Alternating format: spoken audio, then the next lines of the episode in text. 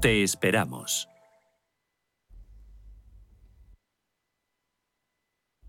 Son las 8 de la mañana, las 7 en Canarias.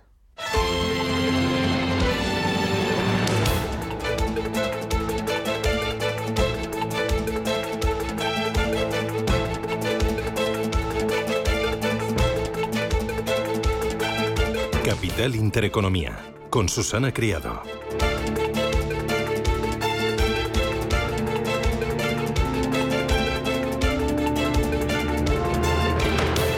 Señoras, señores, ¿qué tal? Buenos días, muy buenos días y bienvenidos a Radio Intereconomía. Es jueves 20 de enero y el día viene fresquito. Novedad en el norte de España. Hoy llegan lluvias y nevadas. Un frente frío se va a descolgar del norte de Europa y según el pronóstico va a romper la barrera de las altas presiones para cambiar el tiempo en el extremo norte peninsular.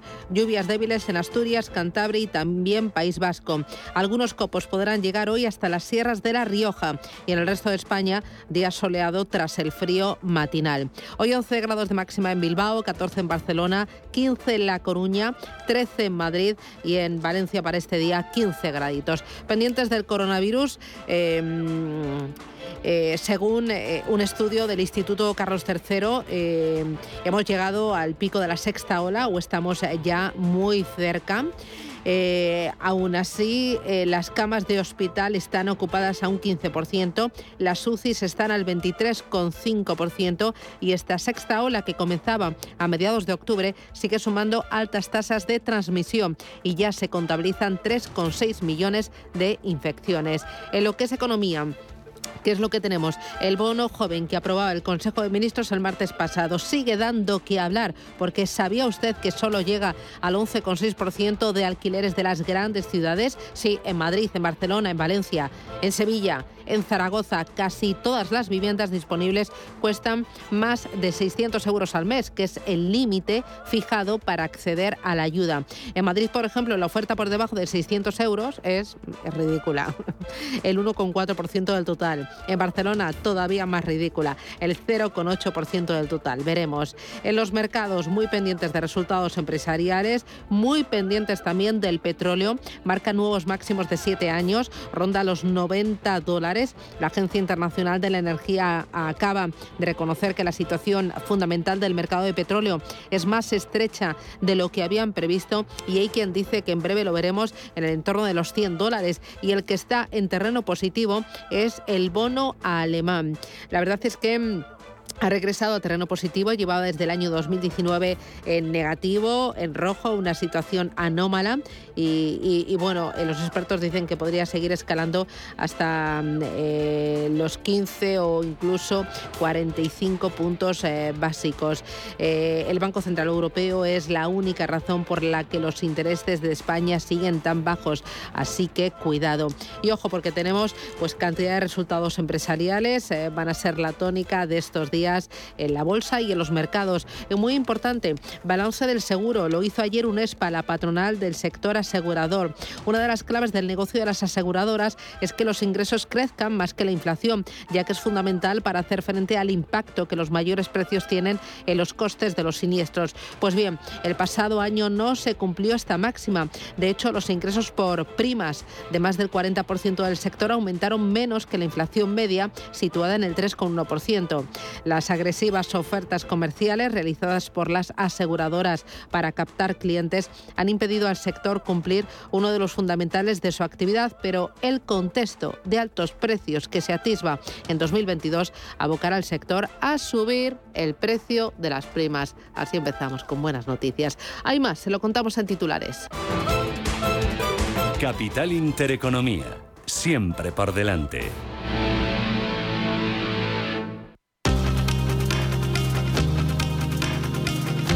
En Radio Intereconomía. Las noticias capitales. Los estábamos esperando y ya los tenemos aquí. Bank Inter gana 1.333 millones de euros en 2021. Un resultado que incluye las plusvalías por la operación, por la salida a bolsa de línea directa. Sin esas plusvalías de casi 900 millones de euros, el resultado neto, el beneficio neto de Bank Inter es de 437 millones de euros, un 38% más que en el mismo periodo del año pasado. Dice también Inter en su comunicado que acaba de remitir a la CNMV que el margen de explotación supera por primera vez los mil millones de euros y crece casi un 14% respecto al año anterior. Bank Inter que da el pistoletazo a la temporada de resultados en España y a los resultados de la banca, de los que he hablado hace unos minutos aquí en estos micrófonos, Araceli de Frutos y Araceli de Frutos EAFI. Sí que se prevén unos eh, buenos eh, resultados, pues dado pues eh, también la actividad económica ¿no? que, ha, tenido un nuevo impulso y pues dado estas expectativas de, subidas de tipos en, el mercado aunque bueno, pues al final en Europa vamos un poco más eh, retrasados, ¿no? Se ve más lejana esa subida de tipos oficiales eh, que, en, al otro lado del Atlántico, pero vamos, se prevén bueno, buenos resultados en sector bancario por el por su carácter también cíclico que tiene, ¿no? También es noticia Supermercados Día que ha avanzado que sus ventas comparables, las ventas comparables del grupo, aumentaron el año pasado un 5% respecto a los niveles de 2019. También se van a cotizar hoy en Europa los resultados de Alstom y en Estados Unidos, turno para Netflix y para American Airlines. Más cosas. La ministra Reyes Maroto defiende la mejora de la calidad turística para impulsar la recuperación del sector. La titular de Industria, Comercio y Turismo confía en que la mejora de la situación sanitaria permita recuperar los viajes. Es muy difícil hacer previsiones porque claramente la evolución de la pandemia también condiciona la confianza en los viajes, el hecho de que se celebre Fitur es para España también una manera de decir al mundo eh, que se puede viajar, que se puede hacer con seguridad. Y desde luego lo que sí eh, compartimos desde el Gobierno con el sector privado es que se va a consolidar la recuperación en el año 2022, las previsiones son muy buenas y sobre todo seguir poniendo el foco en la calidad lo decía Reyes Maroto durante la inauguración de FITUR, la Feria Internacional del Turismo, que hoy celebra su segunda jornada. Hoy Capital Intereconomía, a partir de las 11 de la mañana, volverá a estar allí en directo en FITUR. Melia no espera volver a los ingresos prepandemia hasta el año 2024. La compañía prevé recuperar este verano el ingreso medio por habitación previo a la crisis en destinos vacacionales, pero reconoce que se va a retrasar los hoteles urbanos por la cancelación de eventos y el teletrabajo. Además, Melia no descarta vender hoteles. El Partido Popular mantiene sus críticas al reparto de los fondos europeos. Asegura que dicho reparto es desigual y que perjudica a las autonomías gobernadas por los populares. Juanma Moreno Bonilla es el presidente de Andalucía. Lo que no nos gusta, los que no, lo que nos preocupa es la manera de repartir esos fondos. Por eso, desde aquí, y hablando del turismo, pido al Gobierno de España una reflexión. Eh, todavía estamos a tiempo para que esta oportunidad que tenemos en torno a los fondos europeos de decenas de miles de millones de euros sea, la sepamos aplicar de la manera más eficiente para que llegue a todos y cada uno de los rincones de España, pero sobre todo que cada euro que invertamos ahí tenga la capacidad transformadora para mejorar nuestro sistema productivo y por tanto nuestra capacidad de crear empleo, de generar bienestar, progreso y futuro. Esquerra Republicana de Cataluña vuelve a dejar en el aire su apoyo a la reforma laboral. Los catalanes advierten a la ministra de Trabajo de que no apoyan proyectos personales y aseguran no estar nada contentos de cómo se están desarrollando las conversaciones. Gabriel Rufián. Se ha dedicado a intoxicar, a decir que hablaba con nosotros. Si no es cierto, es falso.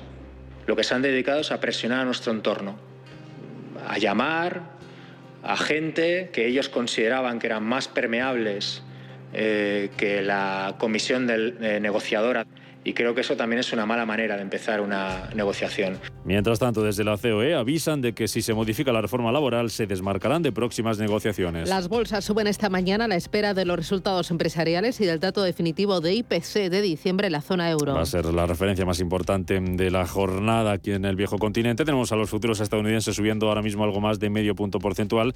En las bolsas asiáticas mayoría de subidas también. El Nikkei de Tokio gana más de un 1%, más de un 3% arriba. La bolsa de Hong Kong, Shanghai, sin embargo, embargo, retrocede, retrocede tímidamente un 0,1%. Allí es noticia que China ha rebajado por primera vez desde 2020 su tasa referencial para préstamos. En Europa los futuros también vienen en verde. Sube un 0,46% el futuro del DAX, el futuro del Eurostock 50 lo hace un 0,6% y avanza un 0,21% el futuro del IBEX 35, que hoy vuelve a abrir por debajo de los 8.800 puntos después de que ayer perdiera un 0,07%. Fue una sesión que estuvo marcada por la subida del precio del petróleo que marcaba máximos desde 2014 después de que la Agencia Internacional de la Energía revisara al alza su estimación de demanda mundial de crudo para este año. Hoy el precio del crudo se mantiene con pocos cambios, recortando ligeramente los futuros en torno al 0,2-0,3%. Más cosas que nos deja el día. Agenda de este jueves. Atentos porque se van a publicar los precios de producción de diciembre en Alemania. También vamos a conocer las actas de la última reunión del Banco Central Europeo. En España la balanza comercial y el Tesoro celebra subasta de deuda. En Estados Unidos tenemos hoy el habitual dato de paro semanal, ventas de viviendas de segunda mano de diciembre y el índice manufacturero, las condiciones de negocio y el informe de empleo de enero de la Fed de Filadelfia. En cuanto a la evolución de la pandemia, la incidencia acumulada baja por segundo día consecutivo en España. Se sitúa en 3.286 casos después de que ayer Sanidad notificara 157.000 nuevos positivos. La ministra Carolina Darias cree que podemos estar cerca de haber alcanzado ya el pico de contagios. Es necesario, no obstante, valorar la evolución en los próximos días y, por tanto, esperar la consolidación de esta bajada que, si es así, indicaría que ya hemos alcanzado el pico máximo de incidencia de esta onda epidémica o que al menos estaríamos ya muy cerca, muy cerca de ese punto. Por tanto, segundo día consecutivo de bajada, pero prudencia y esperar a la consolidación de los datos de los próximos días. Reino Unido levantará a partir de la semana que viene todas las restricciones contra el coronavirus. A partir del próximo jueves la mascarilla ya no será obligatoria en ningún espacio, tampoco en interiores, y no será necesario hacer cuarentena ni presentar el certificado de vacunación para acceder a ciertas instalaciones. A partir del jueves de la próxima semana terminará el certificado obligatorio. A partir de ahora el gobierno ya no le pide a la gente que trabaje desde casa. Una vez que caduquen las regulaciones, el gobierno ya no exigirá el uso de mascarillas en ningún lugar. A partir de mañana ya no necesitaremos mascarillas en las aulas. Confiaremos en el juicio de los británicos y ya no señalaremos a nadie que decida no usarlas. Y al margen de la pandemia, Estados Unidos cree que Rusia terminará invadiendo Ucrania. Aunque el presidente estadounidense Joe Biden advierte de que eso tendría importantes consecuencias para Moscú.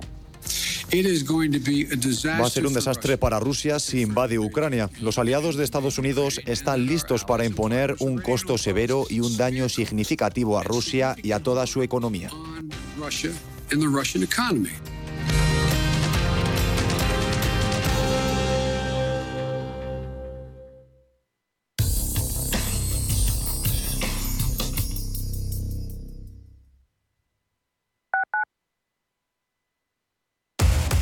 Somos aquello que siempre quisiste ser. Creamos aquello que siempre quisiste tener. Las reglas del juego han cambiado. Somos traders. Operamos. Black Bear Broker. El broker de los traders.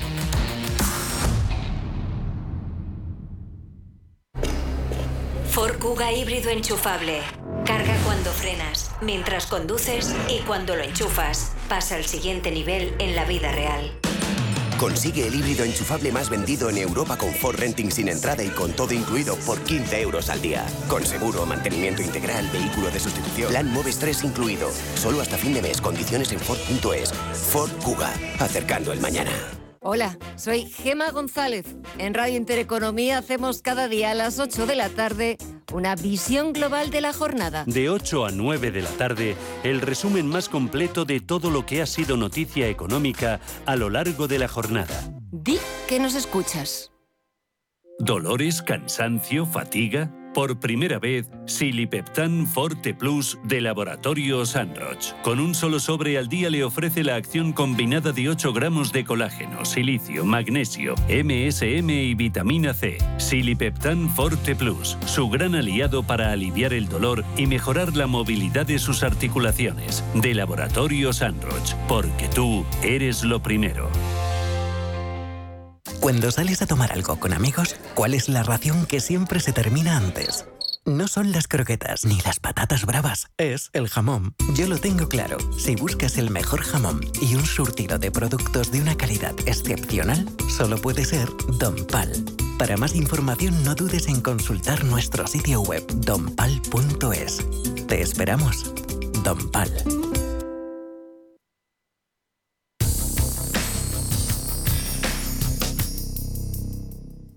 DEPAM les ofrece hoy la noticia de innovación sostenible. Hoy les hablamos de los fondos de pensiones sostenibles que han llegado para dar respuesta a una demanda que estaba cada vez más en auge. Esa búsqueda del beneficio económico de las inversiones financieras tenía que complementarse precisamente con un objetivo social.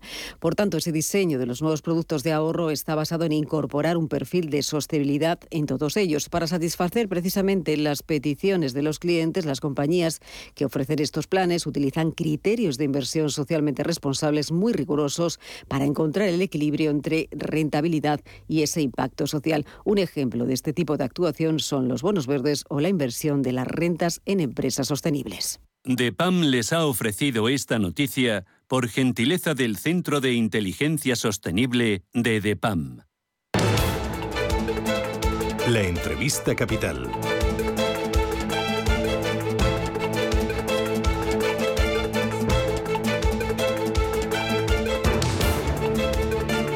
8 y 15 minutos de la mañana, esto es Radio Intereconomía, Capital Intereconomía. Hoy es jueves 20 de enero y esta semana estaba previsto que se celebrara el Foro de Davos. El Foro de Davos es eh, donde se reúnen los principales líderes empresariales, líderes políticos internacionales, también periodistas e intelectuales eh, selectos, a efectos de analizar los eh, más apremiantes problemas que afronta el mundo. Y esto se hace desde el año 1971.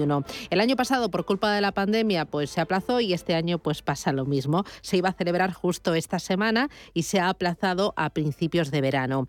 Aún así, em, la consultora Mars España ha elaborado una serie de encuestas pues eh, para tomarle el pulso eh, a los riesgos globales a los que nos enfrentamos en este año 2022. Lo ha hecho Marx Masleman junto eh, con el Foro Económico mundial. Nos acompaña José María Carulla. Don José María, ¿qué tal? Buenos días, bienvenido. Muy buenos días, Ana. Muchas eh, gracias por, por la oportunidad de estar con vosotros. muchísimas gracias a usted por atendernos y por mostrarnos eh, este informe que al final nos va a decir cómo se presenta el mundo en este año 2022 y más allá. Don José María Carulla es Managing Director de Mars España. Em, en este informe eh, para el mundo y pensando en España, que al final es lo que más nos preocupa, eh, ¿cuáles son las principales amenazas? ¿Qué se derivan? Y, bueno, antes explíqueme, para, para darle valor al informe, y a, lo que vamos a contar a partir de ahora, ¿cómo se elabora? Eh, ¿A quién se pregunta? ¿Qué, se consulta? Pues gracias por, hacer esta, esta, introducción. Efectivamente, el, informe global de riesgos es un informe que llevamos elaborando junto con el Foro Económico Mundial desde Marsh McLennan desde hace ya 17 años.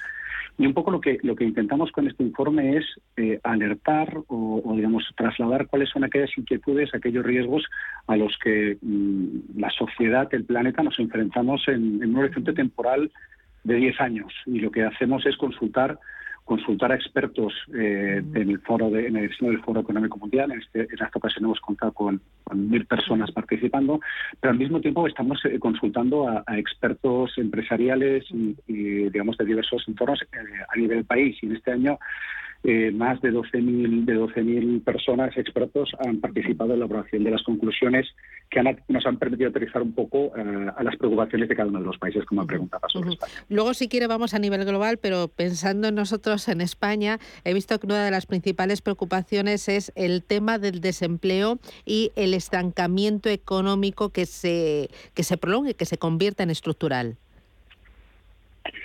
Sí, efectivamente, el informe eh, suele, suele eh, categorizar los riesgos en, cinco grandes categorías. La categoría social y económica son dos de ellas. El desempleo y, sobre todo, el ver cómo eh, los efectos que la pandemia están teniendo sobre el deterioro del mismo y, la, digamos, y, y, la, falta de creación de empleo son uno de los aspectos fundamentales. Y la recuperación y el estancamiento de la economía, sin duda, eh, se establece como uno de los criterios que no solamente por el problema que supone en sí, sino por las consecuencias que tendrá el desarrollo de los, de los riesgos en los próximos años. Perdón porque efectivamente el hecho de que la economía se estanque y sobre todo a consecuencia de que la COVID eh, con sus constantes repuntes no nos, no nos permite continuar trabajando eh, eh, hacia la recuperación, pues afecta aspectos como puede ser la inflación, como puede ser la generación de deuda, como puede ser la, adquisición de ciertas medidas quizá más proteccionistas. hay una serie de, de, riesgos que desencadenan que lo que dificulta no solamente es la, la gestión a corto plazo de la situación, sino el cómo afrontar otros riesgos globales que, independientemente de que estemos en España o en cualquier otro país del mundo, nos vendrán afectando, como puede ser el, reto que tenemos frente al clima u otros aspectos como, como, como las barreras para la movilidad internacional. Eh, aquí en España eh, tenemos dentro de lo que es el desempleo dos lucecitas rojas, que una de ellas es eh, la alta tasa de desempleo juvenil y luego también los parados de larga duración de más de cuatro años y mayores de 50 años. desde el informe se presenta alguna solución? El informe, eh, lamentablemente, soluciones no puede aportar, pero lo que sí que nos traslada son ideas para, intentar implantar. Sí que el informe nos señala que esta, digamos, la, eh, oportunidad que presenta, por ejemplo, la transición climática abrirá eh, la creación de hasta 40 millones de nuevos empleos hasta 2050, lo que invita es sobre todo a abordar cómo, eh, digamos, cómo mejorar las competencias de los, de los trabajadores, cómo darles todas aquellas herramientas que necesiten para enfrentar un entorno laboral que está cambiando mucho. La transición climática pues eh, generará nuevas necesidades de puestos de trabajo. El hecho de que hayamos tenido que ir a teletrabajar prácticamente todos aquellos que, que, no tenemos un, un puesto de trabajo junto a una máquina, pues también está creando necesidades de digamos, de formación para poder afrontar estos nuevos retos. Eh, hablaba don José María también de eh, el tema del medio ambiente. Eh, por lo que veo en el informe, los riesgos medioambientales son un foco de preocupación a nivel mundial y en el largo plazo. ¿Esto significa que están fracasando todas las políticas y todos los esfuerzos encaminados a conseguir los objetivos de desarrollo sostenible? Eh, sin duda eh, es una, una percepción de los entrevistados de que efectivamente algo no estamos haciendo bien o no se está yendo lo suficientemente rápido. Fracaso eh, es una palabra muy grande y efectivamente lo que es es un aviso, como comentábamos al principio, para seguir trabajando sobre ellos. Recientemente la, COP, eh, la COP26 se, se, trabajó intensamente sobre cómo abordar el, eh, este el reto que tenemos por delante y lamentablemente no se, no se alcanzaron todos los objetivos que nos habría gustado. Habían varios grupos con varias velocidades. Por un lado Europa con una firme apuesta hacia, hacia la transición hacia energías limpias, pero por otro lado algunos países quizá con una carga más, eh, digamos, de energías eh, eh, fósiles en los cuales no tenían esa misma velocidad, pero la parte positiva es que sin duda 197 países acabaron firmando el pacto donde se comprometían a, reducir la brecha, la brecha, digamos, la, la, huella de, la huella de carbono, incluso el consumo de metano y sobre todo son algunos datos interesantes como por ejemplo como por ejemplo, que se, ha comprometido inversión privada de 130 trillones de dólares, nuestros billones, de capital privado para, para, en esa vía. Efectivamente queda camino por recorrer. Y uno de los aspectos que el informe señala es que lo que comentábamos anteriormente sobre la, la, evolución desigual en la, en la recuperación frente a la crisis, lo que compromete es ese compromiso global de todos los países, de todas las organizaciones, de las personas, para enfocar estos estos riesgos eh, que no pueden ser eh, considerados de otra manera que no de una manera que no de una manera global. Y en el informe, ¿qué lugar ocupan eh, otro tipo de riesgos, los ligados a fenómenos meteorológicos extremos? No sé lo que hemos visto este año, porque entiendo que habrá gran sensibilidad por lo que ha pasado en La Palma o, o también algunos fenómenos como la Dana o como Filomena. ¿Ha aumentado? ¿Ahí la lucecita está más roja cuando miramos a España? ¿Es una preocupación más importante? Pues sin duda lo es, porque como bien señala, eh, los fenómenos meteorológicos extremos se sitúan eh, tanto a corto como a largo plazo como las principales preocupaciones. Mencionaba usted La Palma, La, eh, la Dana, Filomena, ahora creo que tenemos otra que en ciernes que parece que va a llegar, pero sí lo que se refleja, pues por ejemplo, el informe refleja específicamente que Madrid alcanzó temperatura histórica de 42,7 grados es sin duda algo que, debemos seguir monitorizando y, la solución pasa pues por una acción conjunta de tanto gobiernos como empresas, como cada una de las personas para aportar su granito de arena para evitar que se porque las consecuencias económicas y sociales son, son devastadoras. Eh, veo también en el informe que eh, riesgos relacionados con la tecnología se han convertido también en, eh, preocupación principal y ustedes lo estaban vigilando en este estudio, pero también temas como las amenazas informáticas y virus o hackeos como el ransomware. ¿Están invirtiendo las organizaciones en minimizar ese tipo de riesgos que son más patentes y, y, nos preocupan más hoy que hace dos años? Realmente eh, ha sido espectacular cómo ha evolucionado esta tipología de ataques. hablamos de multiplicar por tres o por cuatro lo, observado en años anteriores. Y realmente, si, nos, si vemos que la pandemia hay los aspectos que nos ha llevado a teletrabajar o que sobre todo las empresas se están digitalizando, pues porque es la, vía correcta, eso abre un entorno para que los cibercriminales tengan lugar donde seguir buscando eh, beneficios. Las empresas están invirtiendo mucho dinero, sin duda, porque es uno de los aspectos que, deben atajar como sea, porque realmente si no se exponen a que, a que se interrumpan sus, sus cadenas de suministros o incluso a comprometer su información. Es muy importante, y como usted bien dice, que los gestores de riesgos lo tengan dentro de su agenda y que las organizaciones valoren un poco cómo priorizar esa inversión, porque realmente hay mucho que hacer y no, no se puede invertir en todas partes. Es una carrera que al final parece que nunca llega a su fin. Y una cosa más, don José María, ¿se dice algo en el informe de la preocupación sobre las diferencias sociales o mm, eh, eh, que la pandemia ha em, eh, machacado o, castigado más a la clase media y ha hecho más patentes las diferencias y desigualdades sociales y económicas a nivel mundial y también en España? España? Ese, de hecho, es, eh, digamos, sería una de las principales preocupaciones que eh, este año el informe arroja.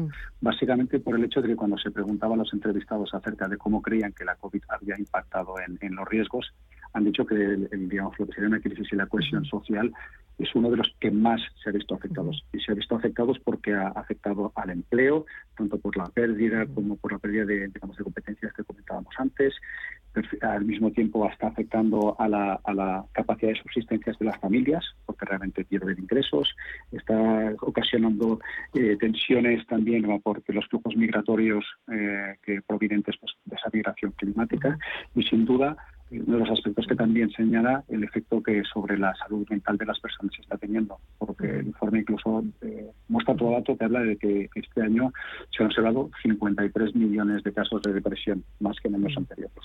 Sin duda, el informe hace mucho hincapié en, el impacto que la COVID está teniendo a nivel de cohesión Pues enhorabuena por el informe y, bueno, lo de las amenazas duele, pero al final habrá que ir sorteándolas, ¿no? Y, y saber dónde están las amenazas para buscar las soluciones implantadas cuanto antes. Enhorabuena, don José María Carula, managing director de Mars España, por ese informe y por esos 17 años. Muchísimas gracias y hasta pronto. Un abrazo fuerte. Muchas gracias. Igualmente. Bueno, enseguida nos vamos a ir a la tertulia, son las 8 y 27 minutos de la mañana, pero antes, Ángeles Lozano, tenemos un protagonista sobre la mesa, es Ibercaja, que acaba de anunciar su salida a bolsa. Pues sí, ha iniciado los eh, trámites para esa inminente salida al mercado. La entidad financiera aragonesa ha enviado a la CNMV el documento de intenciones que confirma el principio del proceso hacia el mercado bursátil, algo que ya había anunciado el consejero delegado de la entidad el pasado mes de noviembre. La Fundación Ibercaja tiene el 88% del banco y tras esta salida a bolsa reducirá esa participación por debajo del 50%. La intención es que se quede en torno al 46%. Están eh, convencidos de que es eh, la mm, mejor opción posible para impulsar la competitividad del proyecto y a la par cumplir con la ley de fundaciones bancarias que exige que el principal accionista tenga una participación por debajo del 50%. Eso es lo que ha dicho José Luis Aguirre, que es el actual presidente de Ibercaja Banco. Todavía no hay fecha. Hoy está previsto que comiencen también las reuniones de los máximos ejecutivos de la entidad con los representantes sindicales para mm, explicar a los representantes de los trabajadores este proceso. Pero los trámites ya están en marcha y dentro de poco tendremos a una nueva entidad financiera en el mercado. Pues nada, ahí calentando motores. Ibercaja, 8 y 29, este Radio Intereconomía, enseguida tertulia.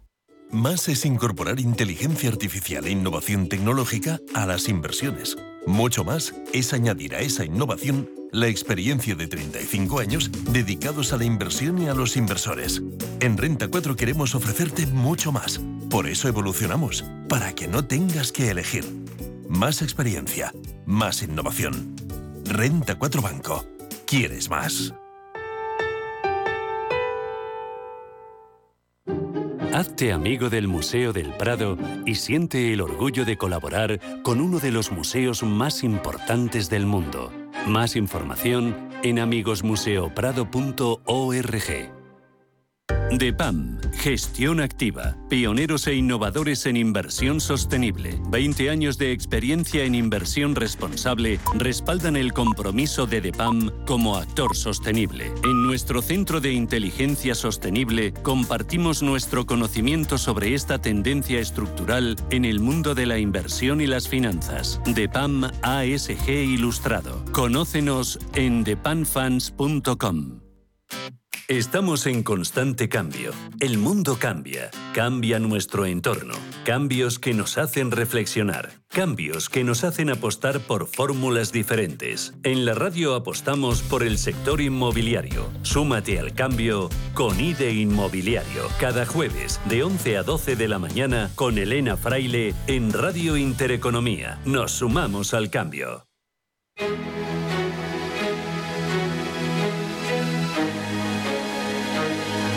En Radio Intereconomía, la tertulia capital con Susana Criado.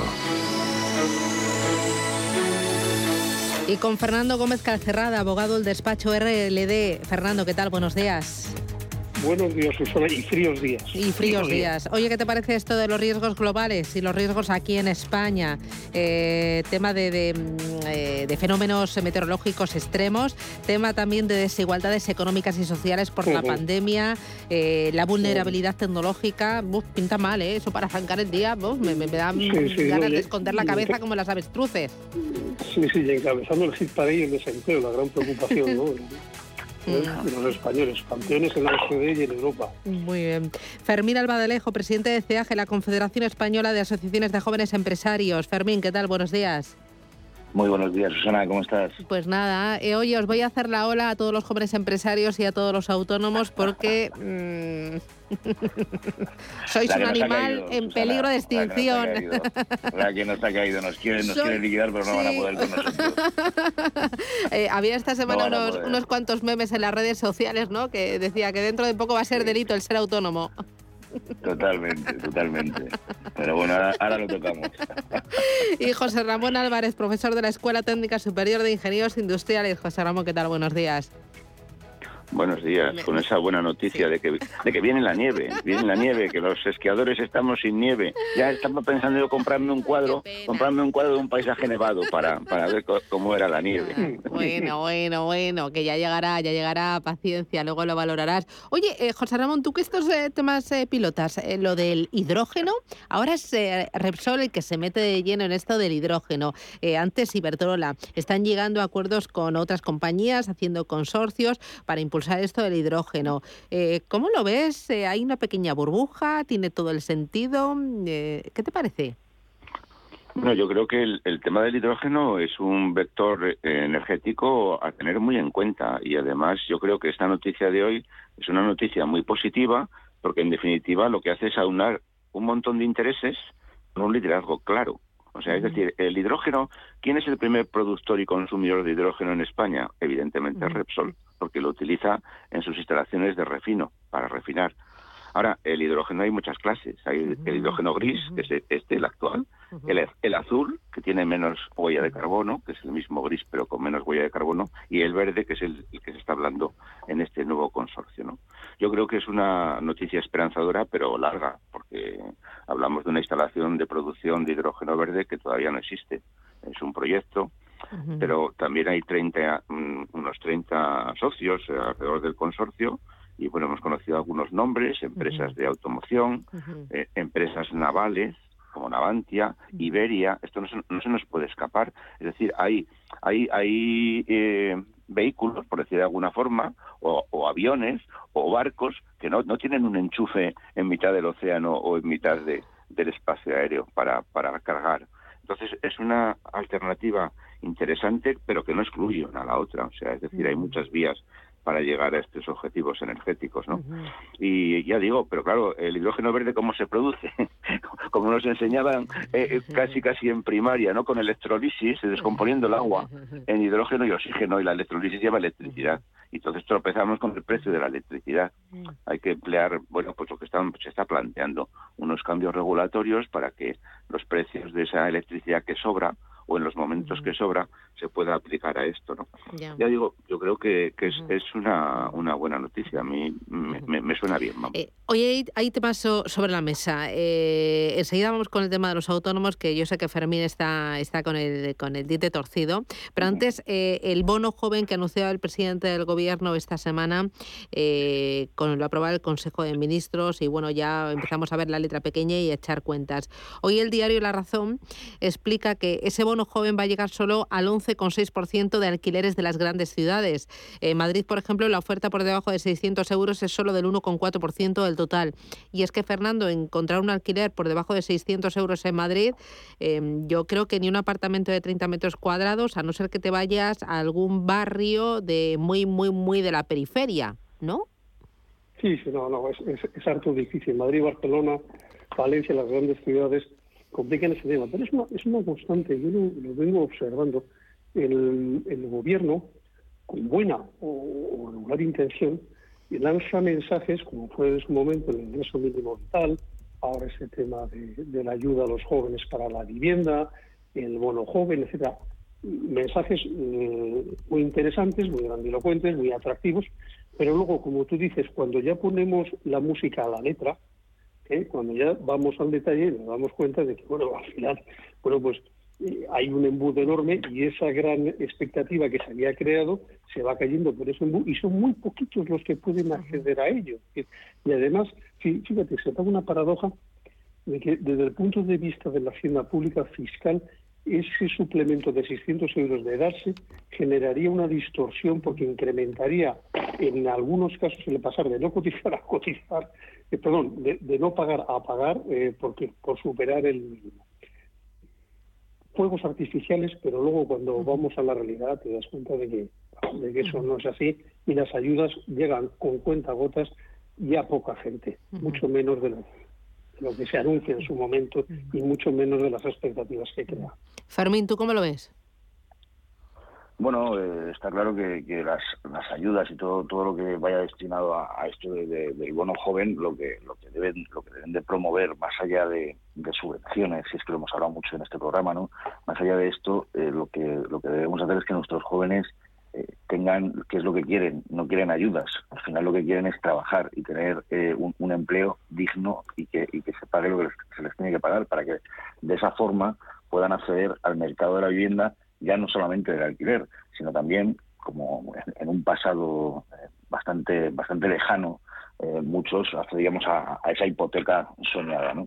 Por lo tanto, yo lo que lo que creo es que, es más un problema de fondo eh, que tenemos que tratar en este país y, no tanto en el corto en el corto plazo ¿no? Sino sino apostar más por esas políticas de empleo. Pero claro si al final no no no van, no van a quedar autónomos Susana ya, ya, eh, oye José Ramón este esto no fue también en la época de Zapatero que dio un cheque para la ayuda del alquiler y al final lo que provocó fue una subida de los precios no no fue en aquel momento es que yo ya me pierdo. Sí Sí, creo que sí. La verdad es que estas, estas medidas que vamos a ver... no eran 210 euros, es que eh, lo estoy diciendo todo de memoria y, me, me, suena que fue en aquel momento y eran 210 euros a los jóvenes, no sé si tenían que tener menos de 30 años eh, para el alquiler y, al final lo que provocó pues aumento de precios. Claro, porque son medidas artificiales, como muy bien habéis dicho, llegan con cuentagotas, no tienen... Hombre, yo cuando he oído al presidente Sánchez decir que con esto los jóvenes se van a emancipar mejor, pues hombre, si quiere usted que yo me emancipe, deme un buen trabajo y cobrando un sueldo me emancipo mañana mismo, ¿no? Esto es, esto es, pero es que este, este carrusel que vamos a empezar a ver ya de electoral, porque es anuncio tras anuncio, pero luego no tiene ninguna mm, realidad detrás, pues, pues bueno, es a ver si pillamos algún voto por ahí, ¿no? Algún voto suelto, pero ya digo que efectividad nula y además es completamente absurdo, ¿no? Ya digo, Zapatero sí hizo la renta básica aquella de emancipación, todos con lo de la emancipación, ¿no? Hace 15 años, pero pero la realidad es se emancipan mejor los jóvenes hoy por este tipo de anuncios. recordemos también el bono cultural para que se compraran cosas, este, este plan que ha presentado el Ministerio de Cultura de la ayuda a la lectura, con un informe que dice que en España el 70% de las personas leen libros. Pero hombre, si nada más hay que salir a la calle y ver que los libros se leen muy poco. Si fuera verdad eso, no haría falta ningún plan, ¿no? Efectivamente, sí, sí. Yo creo que este era un cheque, pero tenía 29 años como tope el, el tema de Zapatero, ¿no? Y unos ingresos mínimos también. Fue, eh, lo, calificaron de anuncio bomba, una bomba. Eh, oye, me, voy a publicidad. Eh, si queréis hablamos del el tema de los autónomos, de los resultados empresariales. Hoy tenemos Bank Inter, no sé, de, la pandemia, de, de, lo que queráis. publicidad, abono de Fitur, turismo. Eh, que, piden un, un, PERTE también. Están que trinan todos los del sector turístico porque dicen que no les está llegando nada. Publicidad y vamos con ello. Ser una empresa Red Infinity es disfrutar de la mejor conexión de fibra, es tener voz y datos ilimitados, es contar con centralita virtual para no fallar nunca. Porque nada puede parar tu empresa, con Red Infinity disfruta de todo eso y mucho más, ahora con un 30% de descuento. Llama gratis al 1500. Vodafone Business. Together we can. Invierte en las 100 mejores compañías del SP500. GES Consult Good Governance Renta Variable USA. GES Consult Good Governance te permite invertir de forma inteligente en el SP500. El fondo, a través de un modelo, selecciona las 100 empresas con mejor gobierno corporativo del SP500. Compañías que han demostrado ser las más rentables. Consulta nuestra web gesconsult.com. GESConsult, gestora social socialmente responsable especializada en la gestión de patrimonios desde 1983. Llegan las segundas rebajas del corte inglés. Ponte en modo rebajas, con descuentos adicionales del 20% en más de 400 marcas de moda mujer, hombre, infantil, accesorios, lencería y zapatería. Si estás modo descubre, modo estrena o en modo capricho, aprovecha las segundas rebajas del corte inglés en tienda, web y app. Modo rebajas son.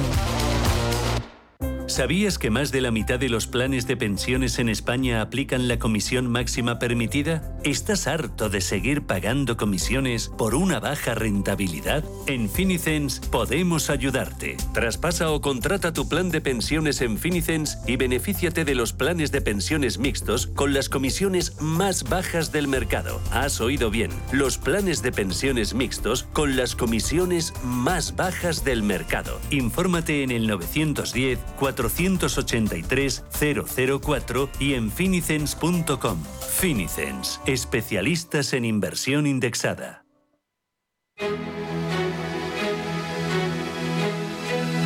El hecho de que se celebre Fitur es para España también una manera de decir al mundo eh, que se puede viajar, que se puede hacer con seguridad.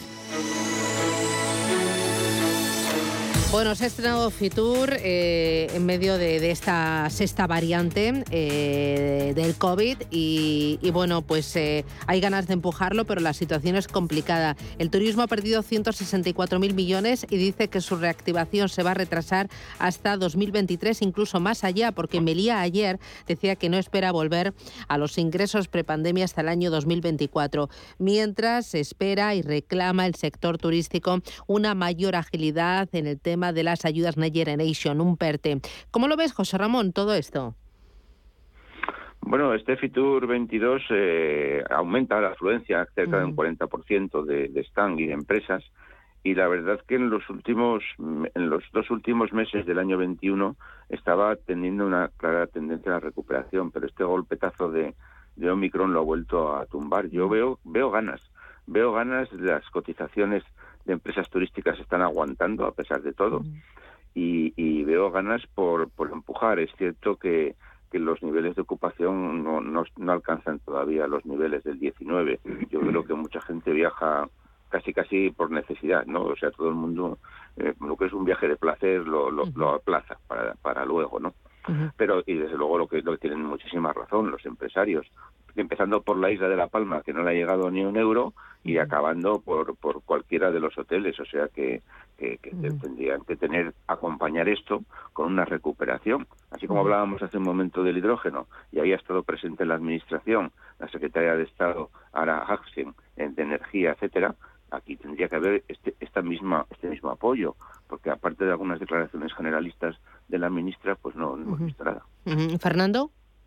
Sí, es una buena noticia que se celebre el FITUR, que el FITUR de este año sea eh, con más stand, con más espacio que el año pasado.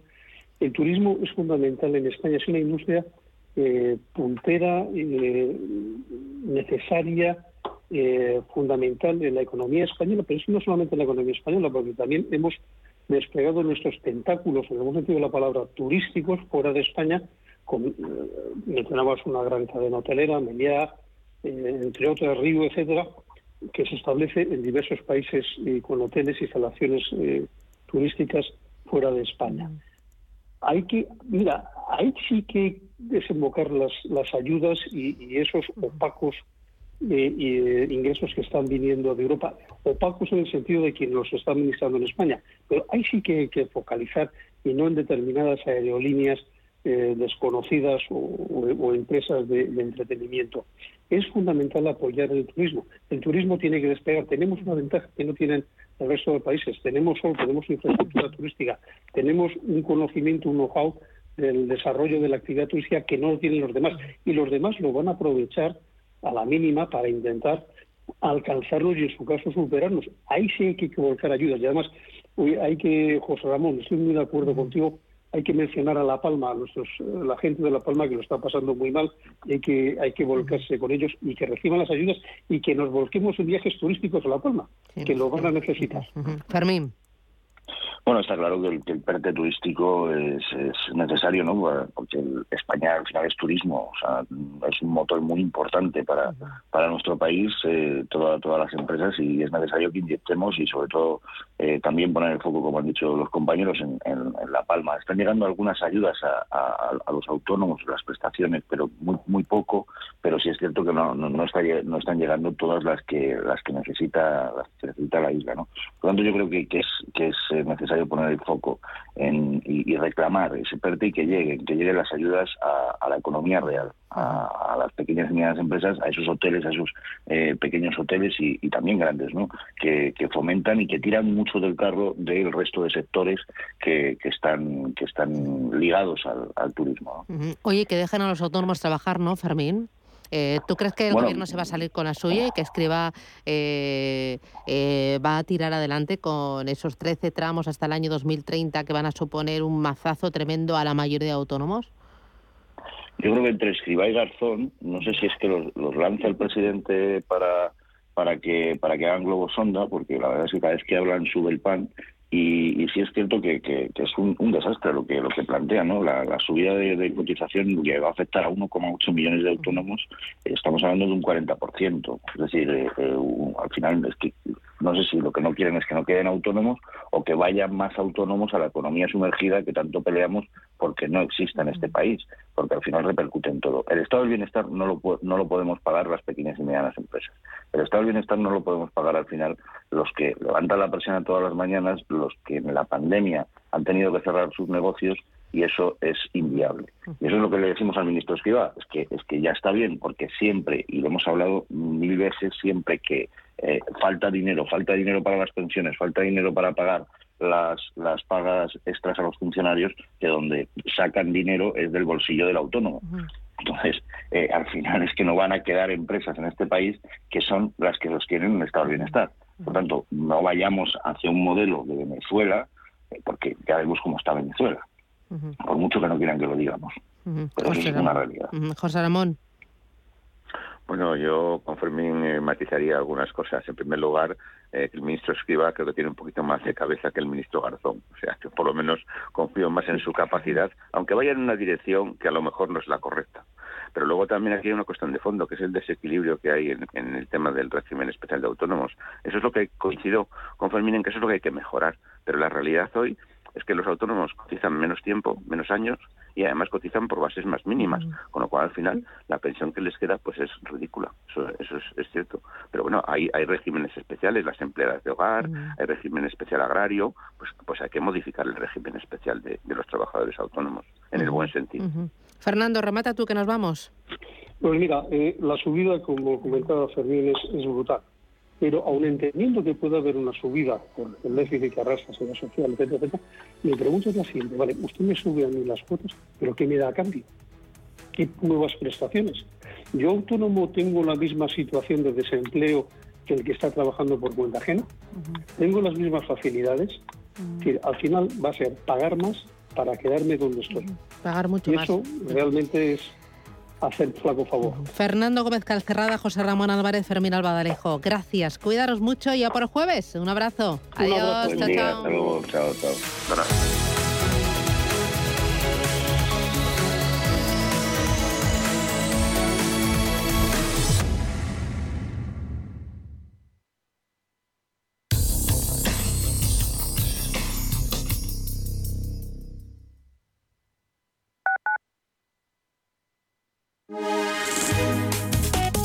Patrocina la información del tiempo. Muy buenos días. Para el jueves esperan cielos nubosos en el extremo norte peninsular, con precipitaciones débiles dispersas en el Cantábrico Oriental. En el área mediterránea tendremos intervalos nubosos sin descartar alguna precipitación débil y en el resto de la península tendremos cielos poco nubosos en general. Por su parte, las temperaturas máximas tenderán a bajar en áreas de montaña de la mitad norte y a subir en zonas de valles, principalmente la del Ebro. MAPRE ha patrocinado la información del tiempo.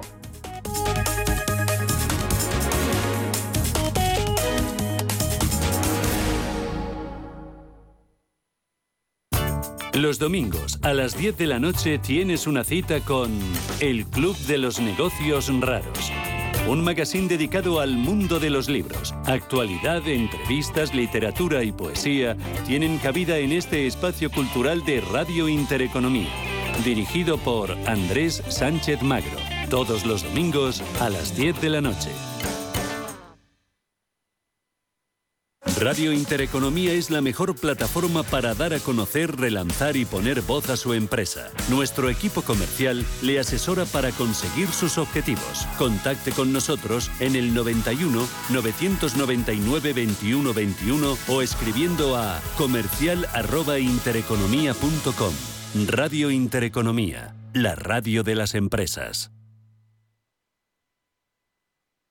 Hola, soy Gema González. En Radio Intereconomía hacemos cada día a las 8 de la tarde una visión global de la jornada. La programación de Radio Intereconomía estaría huérfana sin un programa como Visión Global. De 8 a 9 de la tarde, el resumen más completo de todo lo que ha sido noticia económica a lo largo de la jornada. Di que nos escuchas.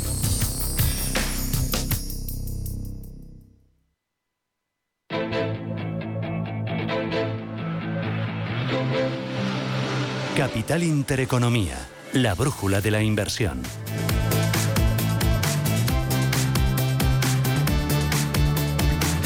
Ocho minutos, llegamos a las nueve, preapertura. Ángeles Lozano, ¿cómo vienen los futuros? Pues con subidas, pero muy suaves en el caso del IBEX 35. Está ganando el índice, el futuro, un 0,05% en una jornada en la que tenemos varios protagonistas empresariales. Bank Inter, que ha presentado resultados en torno a las 8 de la mañana. Beneficio 1.333 millones de euros en 2021 gracias a las plusvalías de la salida a bolsa de línea directa y en un año en el que ha tenido que hacer menores proyectos provisiones. También es protagonista Ibercaja, que ha anunciado su intención de salir a bolsa mediante una oferta pública inicial de venta de acciones ordinarias a inversores cualificados. Y Día ha mejorado un 5% sus ventas comparables de 2021 respecto a las cifras prepandemia. Otros eh, protagonistas que miraremos, Inditex, que ayer subía con mucha fuerza tras una mejora de recomendación de los analistas de Goldman Sachs y, por supuesto, las compañías ligadas a materias primas eh, como Repsol.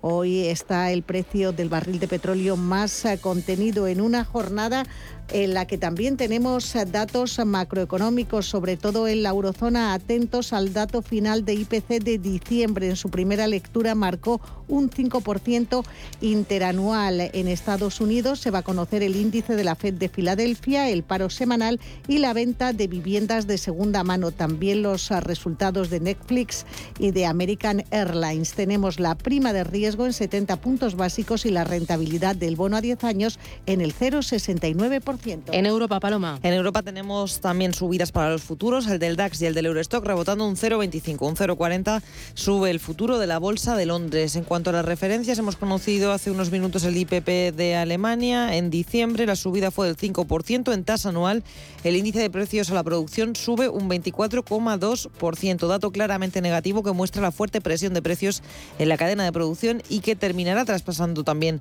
al consumidor. En cuanto a las empresas, hoy hemos tenido resultados de Alstom. Ha presentado unas cuentas en línea con las previsiones para los primeros nueve meses de su ejercicio 2021-2022. El fabricante de trenes francés ha registrado un aumento de las ventas en el tercer trimestre, dice, gracias a los contratos ganados en Europa. Unas ventas que cifran en 3.920 millones de euros. Lo esperado eran 3.710. También vamos a mirar a GlaxoSmithKline y Unilever, porque el grupo británico de bienes de consumo advertía ayer que no va a elevar su oferta de 50.000 millones de libras por la rama de salud del consumidor de la farmacéutica británica. Y recordemos que en Asia ha habido mayoría de ganancias, eh, con la excepción del eh, índice Shanghai prácticamente plano y el Sensex que se ha dejado un punto. El resto de las plazas con subidas importantes. La mejor, el Hansen de Hong Kong, un rebote del 3,3%, impulsado por el sector inmobiliario, a su vez por esa rebaja de los eh, tipos de préstamos de referencia por parte del Banco Popular en China. Y los futuros en Wall Street hasta ahora siguen apuntando en positivo. Subidas del 0,37% para el Dow Jones y para el SP500. En las materias primas eh, se contiene esa subida de precios ligeramente por debajo de los 88 dólares el barril de crudo Brent, el de referencia en Europa y el crudo ligero Texas, casi casi en los 87 dólares por barril. Y en las divisas el euro a un dólar 13,64 centavos. Glenn Chapman es director de estrategia de renta variable y crédito de Banco Sabadell. Glenn, ¿qué tal? Buenos días. Buenos días. Eh, hoy resultados empresariales, ¿no? Y evolución de tipos de interés. Sí, efectivamente. Yo creo que iniciamos ahora la campaña de resultados. En Estados Unidos ya han publicado unas cuantas. Hoy hemos conocido los resultados de Bank Inter en España, bastante, bastante positivos. Eh, en general, aparte de lo, de lo que ha salido, pues eh, yo creo que sí que, que, será un cierto apoyo en la campaña de resultados, pero probablemente no va a ser lo mismo que fue la del tercer trimestre o la del segundo trimestre, que fue un catalizador bastante claro. Yo creo que ahora los guidance que se van a dar van a ser un poquito más inciertos con todo lo que tenemos eh, con el tema de inflación, impacto que puede tener en márgenes, disrupciones en cadena de suministros y, es más difícil que, sea un catalizador tan importante como el trimestre pasado. Oye, ¿cómo estás viendo la renta fija y ese boom ya en positivo? Pues eh, lo que yo creo que todo esto forma parte de un, cambio un poco de sesgo de los bancos centrales que yo creo que después de muchos años inyectando liquidez, pues los mercados necesitan un tiempo para asimilarlo. Eh, en cualquier caso, confiamos en que que vamos a seguir en un entorno de tipos relativamente bajos. Nos extrañaría mucho que la retirada de estímulos vaya, perdón, a expensas de, la, de, la, recuperación económica. Yo creo que los bancos centrales en general van a tener mucho cuidado de no tensionar en exceso las condiciones financieras. Es verdad que hay que hacer algo, hay que retirar estímulos, pero al final es verdad que la, también que la naturaleza de la inflación sí que tiene cierto componente transitorio y perdón y eso y hay que tener mucho cuidado ya digo de no no no tensionar en exceso condiciones financieras. Muy bien que lo dejo. Gracias Glenn un abrazo